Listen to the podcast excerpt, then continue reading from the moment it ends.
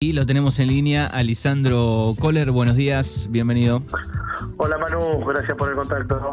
Un saludo a toda la audiencia. Bien, eh, no, no tenía anotado el. Eh, me sale recursos institucionales, pero no es recursos institucionales. director de Asuntos Institucionales. Ah, ahí está, muy bien, perfecto. Del municipio de Puan.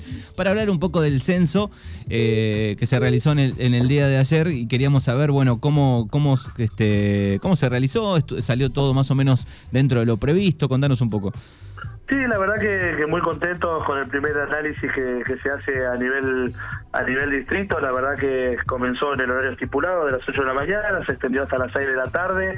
Obviamente después, eh, ante algunos llamados que han surgido eh, en cuanto a la presencialidad de algunos domicilios y, demás, los censistas continuaron realizando sus tareas hasta alrededor de las 8 de la noche y alrededor de las 22 horas eh, la jefe de departamento que estaba a cargo del operativo eh, presencial del, del censo, eh, cerró ya el informe final del distrito, por lo tanto eh, eso implicaba que, se realizó todo el censo en todas las localidades del distrito con cada uno de los jefes de, fracción y, de radio, así que en ese sentido muy conformes con el accionar de, las más de 308 personas que estuvieron trabajando en el día de ayer, lo cual implica un despliegue muy importante de lo que fue todo el, sistema educativo, particulares, el acompañamiento también de, del personal policial y bueno, todas las personas que, que estábamos de alguna u otra forma acompañando la realización de, este censo.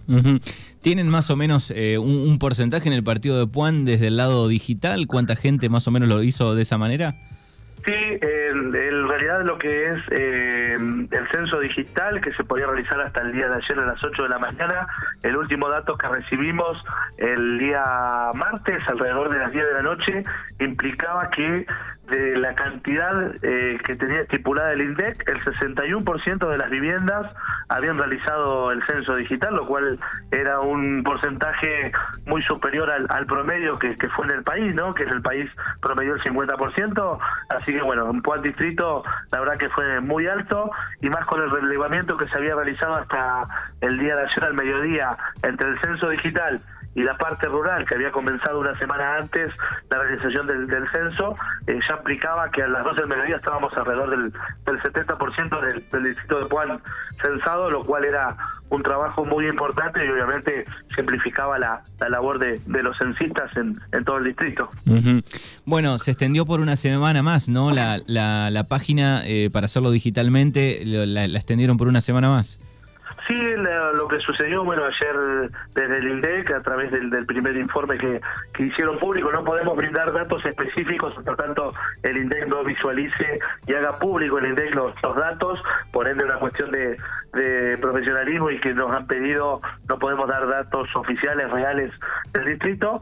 Sí, lo que se ha hecho en virtud de esto, si quedaron personas que, que no se censaron o que no estaban en su domicilio, bueno, como bien vos decís, se habilitó nuevamente el sitio web que censo.gov.ar para realizar el censo virtual y a su vez también se implementó eh, un 0800 que es el 0800 345 2022 o la casilla de mail que es censo.indec.gov.ar donde eh, bueno se pueden cargar los datos de la persona y obviamente que relevarán a, nuestra región eh, aquellas personas que, que no fueron censadas y se comuniquen a través de, estos medios.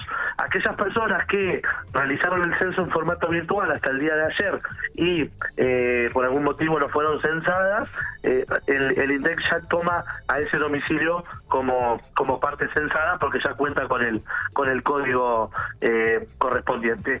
la verdad que es, de caso de suceder es mínima la cantidad de personas que, que no han sido censadas, la verdad que nos consta la, la buena participación de la comunidad, tanto al dejar el comprobante en la puerta de su domicilio, como aquellos que, atendieron a, a, los censistas y en los lugares donde no se encontraban en el momento de, de la visita, eh, volvieron en alguna oportunidad hasta una o dos veces y la verdad que, fueron recepcionados y aquellas personas que, que estaban después de las seis de la tarde también recibieron a los a los censistas de, de buena manera, así que en su mayoría te diría que, que el censo está prácticamente finalizado en el, en el distrito de Puan. Bien, bueno, estaba leyendo hoy más temprano el, titular del INDEC, La Baña, dijo que por lo menos dentro de ocho meses van a tener datos definitivos de, de la población.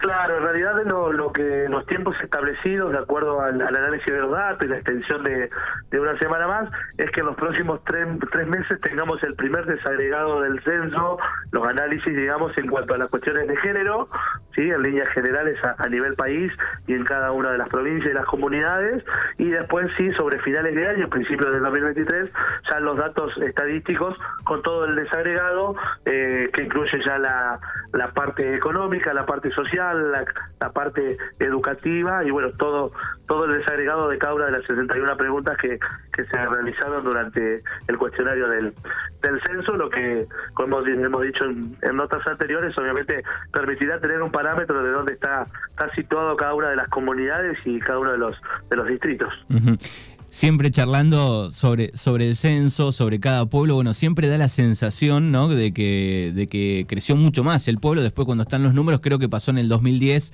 Eh, de números que, todo el mundo dice, bueno, Darregueira tiene 10.000, 11.000, qué sé yo, y dio mucho menos. Estaba chequeando en Wikipedia, Puan y Darregueira, bueno, están desactualizados, son del 2001 los datos, ¿no? Dice Puan eh, 4.700, Darregueira 4.800, digo, esos son viejos, creo que era un poco más en el 2010. Sí, la realidad es que, es mucho más, porque si nosotros nos basamos más allá de las estadísticas que podamos tener a nivel a nivel distrito, de acuerdo a, la escolaridad, donde sabemos que no todos los chicos, si bien un porcentaje muy grande está escolarizado, eh, hay chicos que aún no están escolarizados, o bueno, tenemos los menores de 16 años eh, también eh, dentro del de la franja etaria, si nosotros vamos a un padrón electoral de 16 años en adelante, estamos hoy teniendo, de los datos que vos decís, estamos teniendo 4.700 personas que están habilitadas para votar y cinco, en Puan y 5.300 en Darregueira, lo que implica que hay mucho más de esos. Los datos que están en Wikipedia son las personas hoy que están para habilitadas para votar en cada una de las localidades más grandes del distrito. Por ende que si contamos la franja etaria de 0 a 16 años, más las personas que se hayan empadronado con el correr de los años, implica que eh, tenemos muchas más viviendas y mucha más eh, ocupación territorial en cuanto a población. Es así, es así. Bueno, muy bien. Bueno, te agradecemos por estos minutos. No es tanta la información. Habrá que esperar un par de meses eh, para saber este, algunos datos precisos. Lo bueno es que salió todo correcto, por lo menos en el partido de Puan exactamente. Ahora en las próximas horas vamos a estar informando estos datos que, te estoy dejando, porque bueno, estamos esperando la, confirmación oficial por parte del INDEC y que se va a ser transmitida al jefe de departamento educativo. Y bueno, vamos a hacer público el 0800, eh, la casilla de mail, como así también lo que es el eh, la cuestión del censo digital para aquellas personas que no se censaron o no pasó el censista, para llevarle tranquilidad y pueda completar los datos correctamente.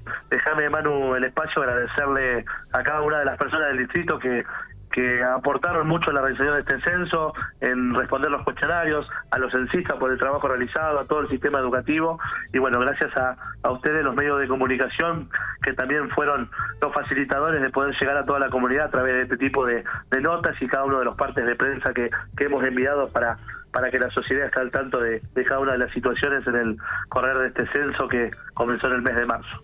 Bueno, muy bien, te agradecemos, Lisandro. Hasta luego. Gracias, Manu, por el contacto. Un abrazo. Las 12.40.